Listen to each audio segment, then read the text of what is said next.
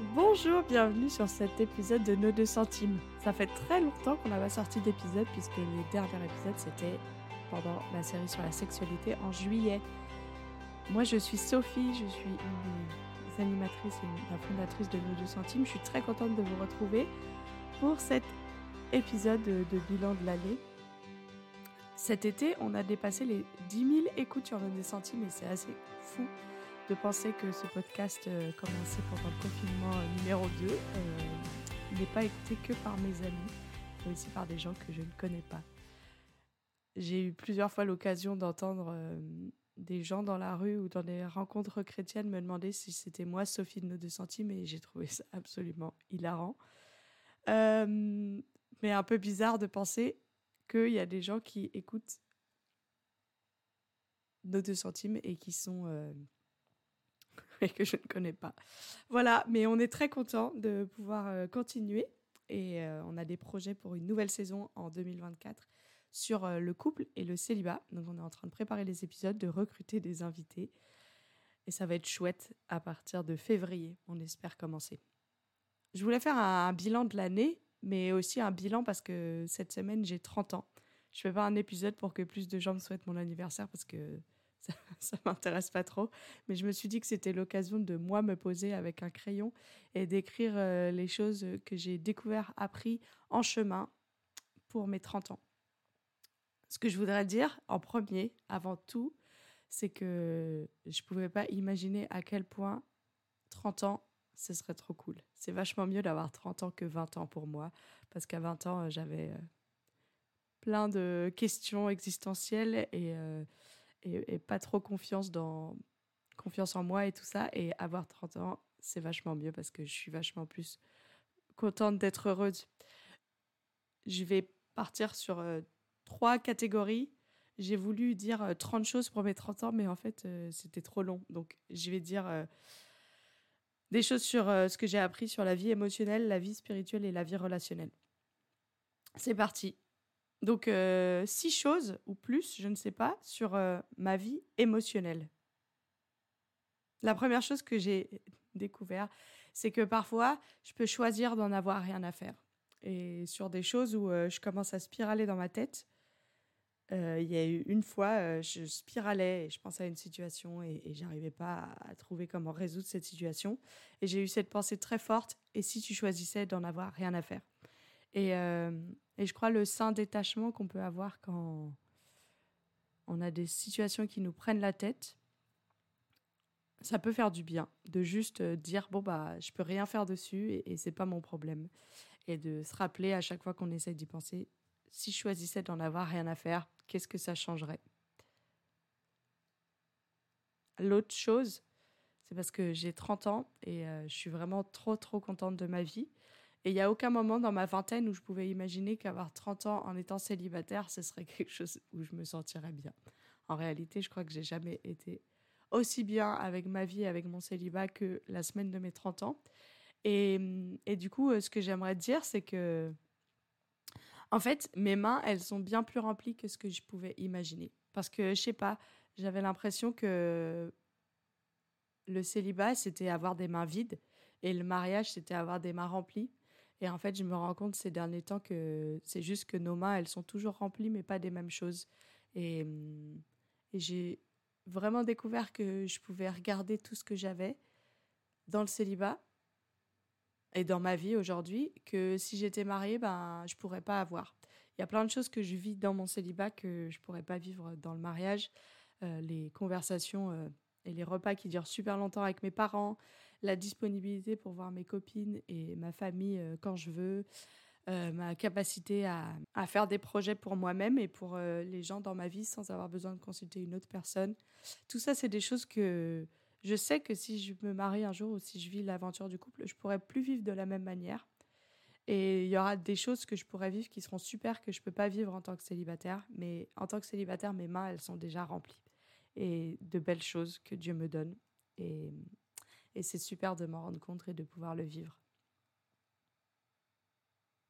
Une autre chose que j'ai appris sur ma vie émotionnelle ou que j'essaye de vivre, c'est pas très facile, c'est que je peux aussi choisir d'être gentille avec moi-même. Parce que j'essaye d'être gentille et bienveillante avec les autres quand ils me racontent euh, leurs incapacités, leurs blocages, leurs peurs ou juste leurs péchés qu'ils n'arrivent pas à, déminer dans leur vie. J'arrive à avoir de la bienveillance et de la gentillesse, mais pas de la pitié, mais vraiment d'avoir de l'empathie en fait. Mais souvent pour moi-même, je suis vachement moins gentille avec moi-même. Et ça aussi, c'est quelque chose que j'ai envie de continuer à pratiquer, d'apprendre à être gentil avec moi-même, à avoir de la compassion, à avoir de l'empathie, de la bienveillance. Parce que, en fait, la vie, c'est quand même pas facile et des fois, il y a des choses qu'on aimerait pouvoir faire, des conversations qu'on aimerait pouvoir avoir, des, des, ouais, des rêves qu'on voudrait appliquer et on n'y arrive pas parce qu'on n'en est pas là aujourd'hui. Je peux choisir d'être, je peux aussi choisir d'être gentil avec moi-même. C'est une vérité que j'ai envie d'appliquer dans ma vie euh, de plus en plus. Comme je suis, j'essaye d'être gentil avec les autres, j'ai envie d'être gentil avec moi-même pour montrer l'exemple aussi. Une autre chose qui m'a, qui était comme un peu une révélation. Moi, j'ai beaucoup, beaucoup d'émotions dans mon dedans et euh, c'était important pour moi d'apprendre à. C'était important pour moi de réaliser que mes émotions, elles vont venir et elles vont repartir comme les vagues sur la plage, que je peux rien faire pour les empêcher de venir. Les vagues, euh, on met des digues, mais des fois les vagues, ça déborde les digues. Et on, on peut rien faire pour les empêcher de venir et, et on peut pas les retenir non plus. Donc on euh, on peut pas retenir la joie, on peut pas retenir la tristesse et on peut pas empêcher la tristesse et la colère de venir. On sait qu'elles vont venir et on sait qu'elles vont repartir. Il y a certaines émotions qui restent un peu plus longtemps que d'autres, mais euh, ça m'a beaucoup libérée de savoir que tout vient et tout part. Et, et les implications pratiques de ça, c'est que quand je me sens pas bien avec ma vie, quand euh, il euh, y, a, y, a, une situation qui me rend triste, eh ben, je sais que ça va se terminer. Et je sais qu'il y aura d'autres émotions qui vont venir plus tard. Et donc c'est assez rassurant finalement de savoir que même s'il y a des tristesses qui durent pour la vie, euh, quand on a perdu un proche, quand euh, voilà, il y a eu des choses qui, qui ont été difficiles dans des relations ou des, abus qu'on a vécus. Il y a des tristesses qu'on porte pour longtemps, mais, les tristes, la tristesse qu'on peut porter n'a pas tout le temps la même force et n'a pas tout le temps la même euh, existence. Il y a des moments où on sent plus la tristesse que d'autres et, c'est OK. Et c'est pas parce qu'on sent pas la tristesse que c'était pas triste. Ou c'est pas parce qu'on sent plus fort la tristesse que d'autres qu'on a plus raison que d'autres. On est tous différents avec nos émotions et c'est chouette de savoir ça. Et du coup, en lien avec ça, je suis pas responsable des émotions ou des réactions des autres. Et ça, on a fait un épisode euh, en 2023 sur la différenciation, le regard des autres. Et euh, c'était vraiment incroyable d'apprendre ça. Et c'est incroyable la différence que ça fait dans ma vie quand j'accepte de ne pas porter les émotions des autres. Si les autres sont mal à l'aise, bah, ils sont mal à l'aise. Et je peux peut-être euh, adresser le fait qu'ils peut-être sont mal à l'aise mais je n'ai pas besoin de vouloir leur enlever le malaise. Si les autres sont tristes, je n'ai pas besoin de leur enlever leur tristesse. Et ça, c'est ouf de réaliser ça et très libérateur pour la vie. Sur la vie émotionnelle, la dernière chose, je crois, que j'ai envie de partager en tout cas, ou qui m'est venue, c'est une citation euh, d'Anna Gavalda dans ce livre incroyable euh, Ensemble c'est tout. Si vous cherchez un roman à lire euh, sur la vraie vie et sur la beauté aussi de l'amitié et de prendre soin les uns des autres, je vous encourage à aller lire Ensemble, c'est tout. À un moment, Anna Gavalda euh, dit par euh, la bouche d'un de ses personnages La vie, c'est un drôle de nuancier quand même. Et ça m'a beaucoup parlé parce que c'est vrai que c'est un petit peu le, le cri que j'ai envie de dire à la fin de ma vingtaine, de réaliser que j'ai découvert que quand j'avais 20 ans, je voulais que des choses soient. Je voulais trouver la procédure pour tout dans la vie. Je voulais avoir une procédure pour absolument toutes les situations, pour pouvoir être parfaite, agir exactement, euh, agir exactement de la bonne manière afin de d'avoir les résultats espérés, que mes, mes conflits soient résolus ou que même euh, je puisse faire en sorte d'avoir des relations tellement carrées qu'il n'y ait jamais de conflit, qu'il n'y ait jamais d'inconfort intérieur, euh, tout ça que tout soit dans les bonnes boîtes. Et en fait, euh, plus je grandis, plus je me rends compte que la vie, c'est complexe. J'ai hâte de faire le bilan des 40 ans pour voir à quel point c'est plus complexe que ce que je pensais aujourd'hui. Mais euh, la vie, c'est un drôle de nuancier. Et, et souvent, euh, c'est peut-être la tentation de vouloir avoir tout en noir et blanc, le bien, le mal, les gens sont gentils, sont pas gentils, les gens sont sont éclatés ou ils sont pas éclatés. Euh, on peut leur faire confiance ou on peut pas leur faire confiance. Je suis bien, je suis pas bien, tout ça. Euh, en fait, c'est beaucoup plus compliqué que ça. Euh, on a tous des problèmes, on a tous des gens qui qui ont voilà, on est tous en galère, on est tous en chemin et donc c'est c'est important d'accueillir la complexité de, la relation, la complexité de la vie. Et qu'est-ce que c'est difficile? Et moi-même, plus je regarde lucidement qui je suis, plus je vois que tout est mélangé. Je suis capable de tordre le meilleur ou euh, d'amener euh, des belles choses dans le pire. Et c'est une réalité que j'ai envie d'appliquer à moi-même et pour les autres aussi. La vie, c'est un drôle de nuancier quand même. Merci Anna, Anna Gavalda pour euh, cette tournure poétique au concept de sortir du noir et blanc. Euh, je vais dire euh, maintenant, je vais dire quelques trucs que j'ai appris sur la vie spirituelle. Je pense que le travail de ma vingtaine, ça a été de me libérer de la honte, beaucoup. Je pense que c'est le travail de toute la vie, mais je pense que hum, y a beaucoup de la honte que j'ai réussi à éliminer dans ma vie grâce à Dieu, grâce à mes amitiés. Et donc, ce que j'ai envie de dire sur la honte, c'est que la honte, elle part progressivement quand on met les choses en lumière. Et donc, euh, moi, j'ai travaillé à dire ce dont j'avais honte à mes amis proches, à Jésus. Et euh, petit à petit, alors que je mettais en lumière, euh, Jésus a, enlevé ma honte. Et qu'est-ce que ça fait du bien quand on, dit à quelqu'un quelque chose qu'on n'a jamais dit à personne, dont on a honte, et que la personne nous regarde avec amour et accueille. Et on, on se demande pourquoi est-ce qu'on l'avait jamais dit avant. Donc euh, la honte part progressivement quand on met les choses à la lumière. Et ça, c'est ouf. J'ai envie de nous encourager tous à, dire les choses à quelqu'un de confiance et à voir qu'est-ce que ça fait dans le temps. Je crois pas que des fois c'est absolument immédiat. Et des fois, euh, c'est sur plusieurs semaines ou plusieurs mois qu'on voit les effets d'avoir dit ce dont nous avions honte. Une chose qu'une de mes amies a entendue de son pasteur, de sa pasteur récemment,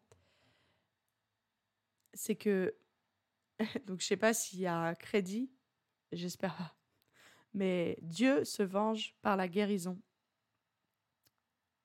Et je, trouve ça hyper beau quand on, parle euh, en ce moment beaucoup de, des victimes de violences euh, sexuelles, de maltraitance dans l'enfance, euh, de traumas divers et variés. Et, euh, et en tant que chrétien, euh, ça interroge vraiment euh, qu'est-ce que fait Dieu et la souffrance et tout ça, c'est des questions, on n'a pas forcément de réponse et on n'en aura pas forcément des réponses satisfaisantes sur Terre.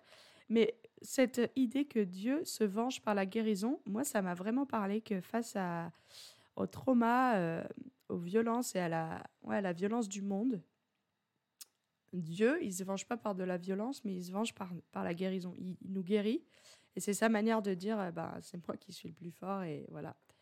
Et ça me fait du bien, moi, de me rappeler de ça. Peut-être ça peut vous faire du bien aussi.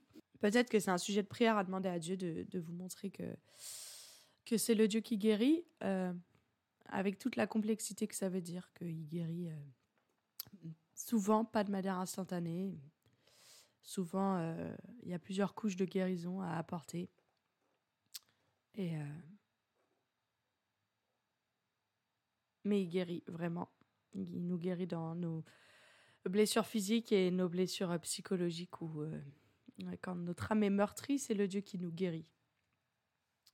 J'espère que c'est pas trop désagréable d'écouter ma voix cassée, mais enfin, je continue. La troisième chose que je voudrais dire de ce que j'ai appris sur la vie spirituelle, et c'est un peu en lien avec euh, cette idée de la guérison, mais c'est que Dieu n'est pas dans la même temporalité que moi. Et euh, c'est c'est un appel à, la confiance en Dieu. Je crois que Dieu est capable de dénouer des situations et que c'est pas parce qu'il l'a pas fait jusqu'à présent qu'il le fera pas à l'avenir. Euh, et qu'il est hors de mon temps là, euh, des années qui passent, des 30 ans et tout ça. Ça me donne beaucoup d'espérance et euh, ça me donne du courage de persévérer dans les relations qui sont bloquée dans les choses en moi que j'aimerais voir Dieu changer, dans les libertés que je n'ai pas, dans les situations euh, compliquées dans ma vie, euh, pas juste dans la mienne, mais dans les, les gens autour de moi. Comment euh, avoir la persévérance d'accompagner, d'encourager, de réconforter les gens si j'ai envie que ça se passe maintenant, sinon ça veut dire que ça se passera jamais. Et c'est un peu l'idée que Dieu n'est pas dans ma temporalité, il est hors du temps et donc il est capable d'intervenir à tout moment. Et c'est avec ça que je peux persévérer. Quatrièmement, la vie, c'est un escalier pensé par numéro bis. Quand j'avais 20 ans, je pense que j'imaginais que la vie, c'était une courbe euh, toujours euh, grandissante en mathématiques. Euh, pas exponentielle forcément, mais un truc quand même qui augmentait, qui allait de mieux en mieux. J'allais être de mieux en mieux et, me sentir de mieux en mieux dans tout. Ça allait être de plus en plus facile. Et donc, comme je le disais précédemment, et comme vous devez expérimenter ça aussi dans votre vie, c'est vachement plus complexe. Et en fait, c'est plutôt un escalier. Et je cite euh, euh, quelqu'un qui, je ne sais pas si, elle citait quelqu'un d'autre, mais euh, Jésus n'a jamais promis la fin de l'escalier sur terre, mais il a promis que celui qui monte l'escalier avec lui ne le montera jamais en vain. Je pense que cette réalité qu'en fait la vie c'est comme un escalier et c'est un escalier inégal avec certaines marches qui sont toutes petites, d'autres qu'il faut monter avec enfin monter en faisant de l'escalade, d'autres où il y a des marches qui sont plates pendant très longtemps et on a l'impression qu'il n'y a pas de changement, que c'est pas forcément, c'est un peu monotone ou peut-être c'est facile et on en profite. Il y a d'autres marches où on reste coincé en bas de la marche suivante pendant très longtemps parce qu'on n'arrive pas à la monter. Et, euh, et souvent, euh, ça me fait du bien de me rappeler de ça, que c'est pas linéaire, c'est un escalier un peu éclaté qu'on découvre au fur et à mesure, mais avec Jésus, on ne montera pas cet escalier en vain. Pour euh, ce sixième, cinquième point, j'emprunte une phrase d'une des invitées sur l'épisode Le mariage et le contentement. Marine disait Le contentement, c'est ce savoir déjà béni. Et cette réalité que je suis déjà béni, c'est quelque chose que j'ai dû découvrir. Et c'est notamment lié au célibat, mais à d'autres aspects de ma vie aussi.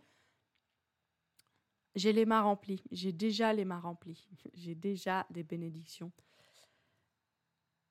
Et hum, je pense que j'ai commencé. Euh, ma vie avec Jésus en, cherchant des signes de son amour, en cherchant euh, à valider qu'il m'aimait euh, par les circonstances de ma vie, par mes émotions, par mes réalités intérieures. Et aujourd'hui, je regarde mes circonstances en sachant que je suis déjà aimée, en sachant que je suis déjà bénie et que je, je suis prise soin de, qu'on prend soin de moi. Et du coup, je vois les signes de son amour, de ses bénédictions, du fait qu'il prend soin de moi alors qu'avant, je ne pouvais pas les voir parce que je, les cherchais dans des circonstances très spécifiques. Je pensais que j'étais pas aimée parce que j'étais pas mariée. Et aujourd'hui, je sais que je suis aimée, donc je peux voir dans mon célibat que je suis aimée. J'ai envie de dire, c'est pas la méthode Coué où euh, on se convainc d'être aimé, mais c'est que, voilà, je suis aimée, donc euh, je, je, ouais, je regarde dans ma vie comment je suis aimée pour terminer sur la vie spirituelle, Jésus, c'est vraiment le meilleur gars sûr pour toujours. Il n'y a aucun endroit euh, plus sûr pour euh, mes doutes, mes questions, mes déceptions, mes tristesses, mes joies aussi, mes, euh, ouais, mes, interrogations en cheminement, mes réflexions, que dans la présence de Jésus. Et mmh, tous mes besoins sont comblés par lui, ou tous mes besoins tournent autour de lui. Et j'ai besoin de me rappeler de ça. Je pense que je l'ai compris petit à petit, et j'ai toute la vie pour le comprendre de plus en plus, qu'il n'y a rien d'autre, d'aussi... Il n'y a personne d'autre d'aussi proche, d'aussi compatissant que Jésus et c'est stylé. Enfin, la dernière chose, je voudrais parler de la vie relationnelle parce que le podcast euh, Nos deux centimes, on parle de vie affective, relationnelle. émotionnelle et spirituelle, mais je voudrais terminer par la vie relationnelle.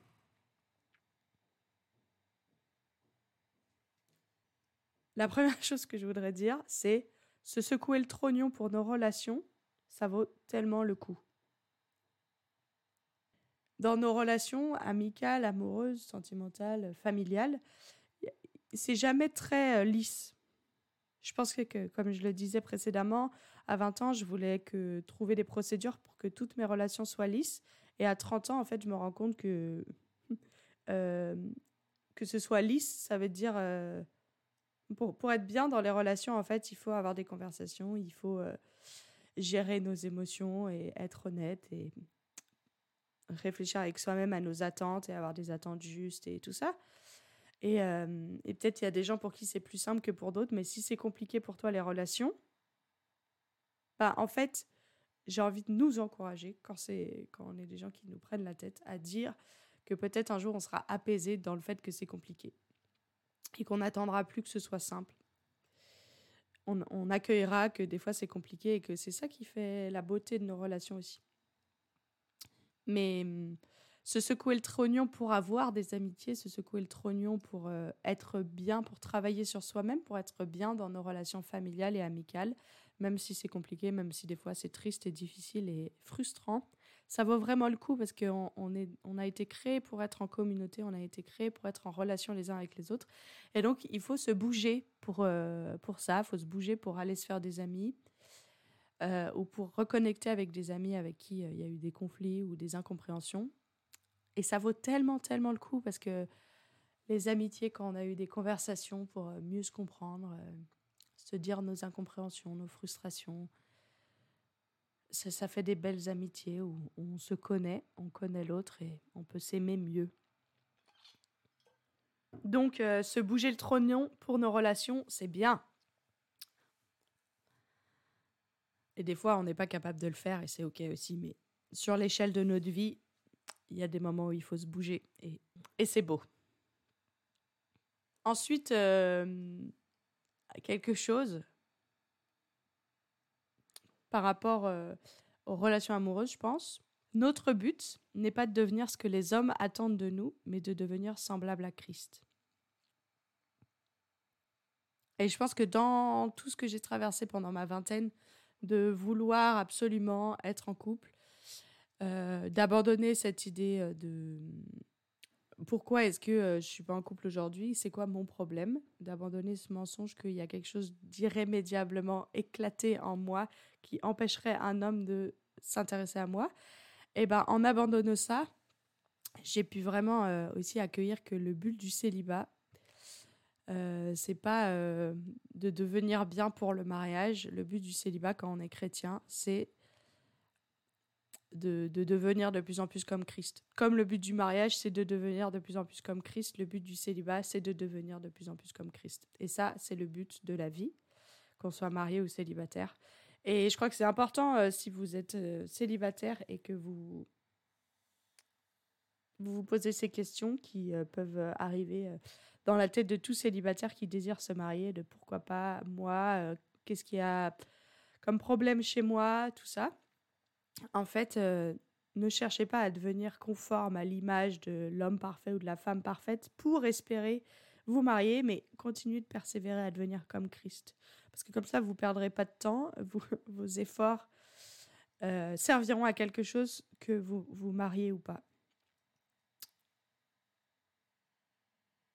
En fait, euh, il y a beaucoup de liberté d'être soi-même avec cette réalité de devenir comme Christ quand on veut devenir euh, conforme à l'image que les hommes ou les femmes attendent, l'homme ou la femme idéale, eh ben, c'est stéréotypé, c'est normé.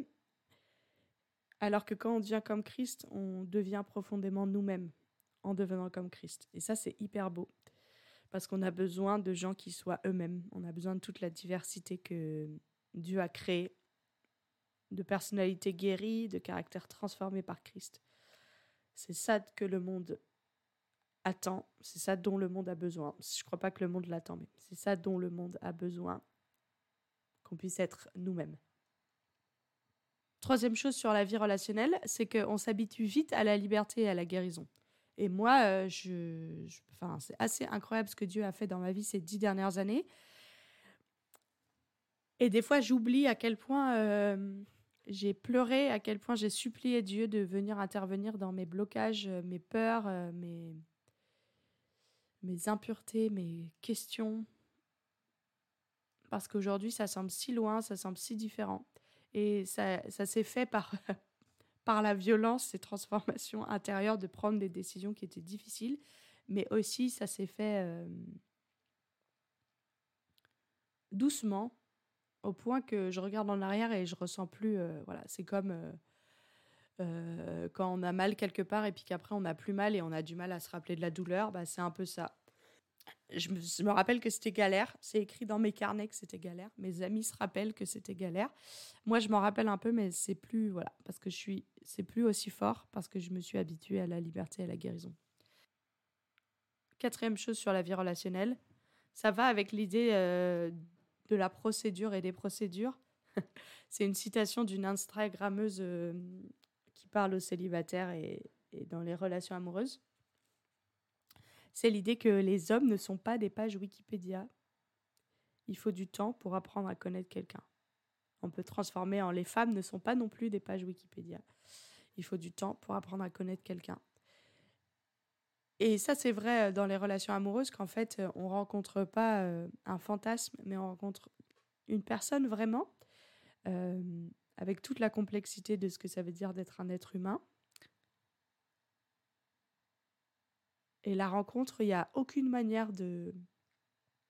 Il a aucune manière d'accélérer. Est-ce que c'est la bonne personne? Est-ce que je vais m'entendre avec elle? Est-ce que j'ai envie d'être en couple avec cette personne? Est-ce que j'ai envie de créer, fonder une famille. Voilà, il n'y a aucune manière de répondre à ces questions hors de la relation et de la communication et du temps. Du temps pour apprendre à connaître l'autre. Et c'est vrai aussi pour nos amitiés, on ne peut pas savoir si on va être amis pendant longtemps avec cette personne avant de prendre du temps avec euh, cet homme ou cette femme avec qui on a envie d'être amis ou avec qui, euh, je sais pas, on s'entend bien et on veut voir. Euh, il faut du temps en fait. on ne peut pas se raconter rapidement. Et voilà, on peut, il faut du temps. Et c'est chouette d'apprendre à connaître quelqu'un avec le temps.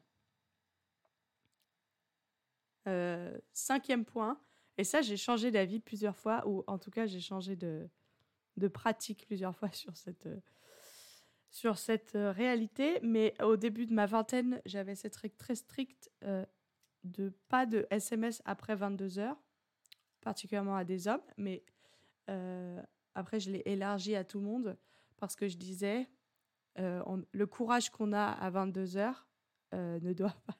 Et un peu on a plus de courage et beaucoup moins de sagesse après 22 heures. Donc euh, ma règle, c'est il ne se passe rien de spécial après 22 heures qui ne puisse se produire à la lumière du jour. Donc si tu as une idée après, je, le crois vraiment pour ma propre vie, même si des fois j'ai envoyé des SMS après 22 heures et j'ai eu des conversations après 22 heures. Euh, la lumière du jour, c'est bien aussi pour avoir des conversations. Euh, particulièrement si on a envie de faire des trucs courageux après 22 heures, j'ai envie de nous interroger. Est-ce que à la lumière du jour, euh, ce serait pas mieux finalement? Et pour terminer, la dernière chose sur ma vie relationnelle, c'est que Dieu est capable de tellement plus que ce que l'on imagine. Et ça, c'est vrai euh, dans les mariages qui sont compliqués, dans les périodes du mariage qui sont compliquées, dans le célibat. J'ai tellement prié pour que le célibat ce soit facile pour moi. Et d'avoir 30 ans et de pas pleurer. Je sais que je vais pas pleurer le soir de mes 30 ans comme j'ai pleuré le soir de mes 20 ans parce que je suis célibataire. Je sais que je vais pas pleurer pour ça parce que en ce moment Dieu me donne euh, une une joie particulière d'être célibataire. Et ça c'est j'ai rien fait de spécial parce que j'ai rien fait de spécial euh, ces derniers mois pour en arriver là, puisque ça fait depuis que j'ai 20 ans que je prie que Dieu m'enlève le désir du mariage ou me facilite mon célibat ou me donne le mariage comme cadeau. Et en fait, euh, là, en ce moment, Dieu me donne la facilité du célibat. Et donc, euh, c'est fascinant de savoir que Dieu décide et est capable de absolument intervenir dans toutes nos affaires, toutes nos relations, nos familles qui sont compliquées. Euh, Dieu est capable de nous donner une paix euh, quand on rentre dans nos familles pour Noël. On passe le réveillon avec des amis avec qui il y a eu des incompréhensions, des choses difficiles, dans les périodes du couple où on s'interroge est-ce qu'on continue ensemble ou pas, dans le mariage, dans les préparatifs des mariages, dans le célibat, dans le célibat post-rupture, enfin, dans nos solitudes aussi quand on aimerait avoir des amis. Dieu est capable de tellement plus que ce qu'on imagine. Et c'est ça notre espérance. Euh, il est capable de nous rejoindre et de nous donner sa paix alors même que les circonstances ne changent pas. Quel réconfort. C'est vraiment un gars sûr pour toujours, Jésus. Et hum, voilà, alors que je fais le bilan de mes 30 ans de vie sur Terre, je suis, je suis assez émerveillée de, de ce que Dieu peut faire. En même temps, beaucoup plus consciente d'à quel point la vie peut est brutale et la vie peut nous passer au rouleau compresseur. À quel point il y a des moments dans la vie où c'est extrêmement violent et on a l'impression de ne pas y arriver et on, vit minute par minute.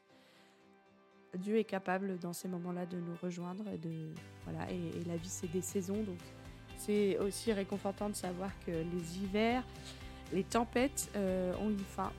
Et, le printemps arrive, l'été arrive, l'automne arrive, l'hiver arrive aussi. c'est réconfortant de savoir que tout prend fin à un moment. Même s'il y a des hivers pour certaines personnes qui durent depuis très très longtemps. J'espère que euh, cet épisode vous donne de l'espérance. J'ai envie de vous encourager à faire votre bilan de l'année. 2023, de, poser vos espérances pour 2024 sur un papier. Et euh, voilà tout ce que j'avais à vous dire, je crois. J'aurais d'autres choses, hein, mais bon, c'était euh, ces dix derniers jours. Voilà les choses que j'ai mises sur le papier. J'espère que vous avez entendu mon... le fait que je suis en chemin, comme nous tous. Je ne suis pas arrivée sur tous ces points. J'ai des questions, comme on dit. Et euh, je vous souhaite euh, une très belle fin d'année. Et je vous dis à l'année prochaine, meilleure blague, pour euh, une nouvelle saison de nos deux centimes.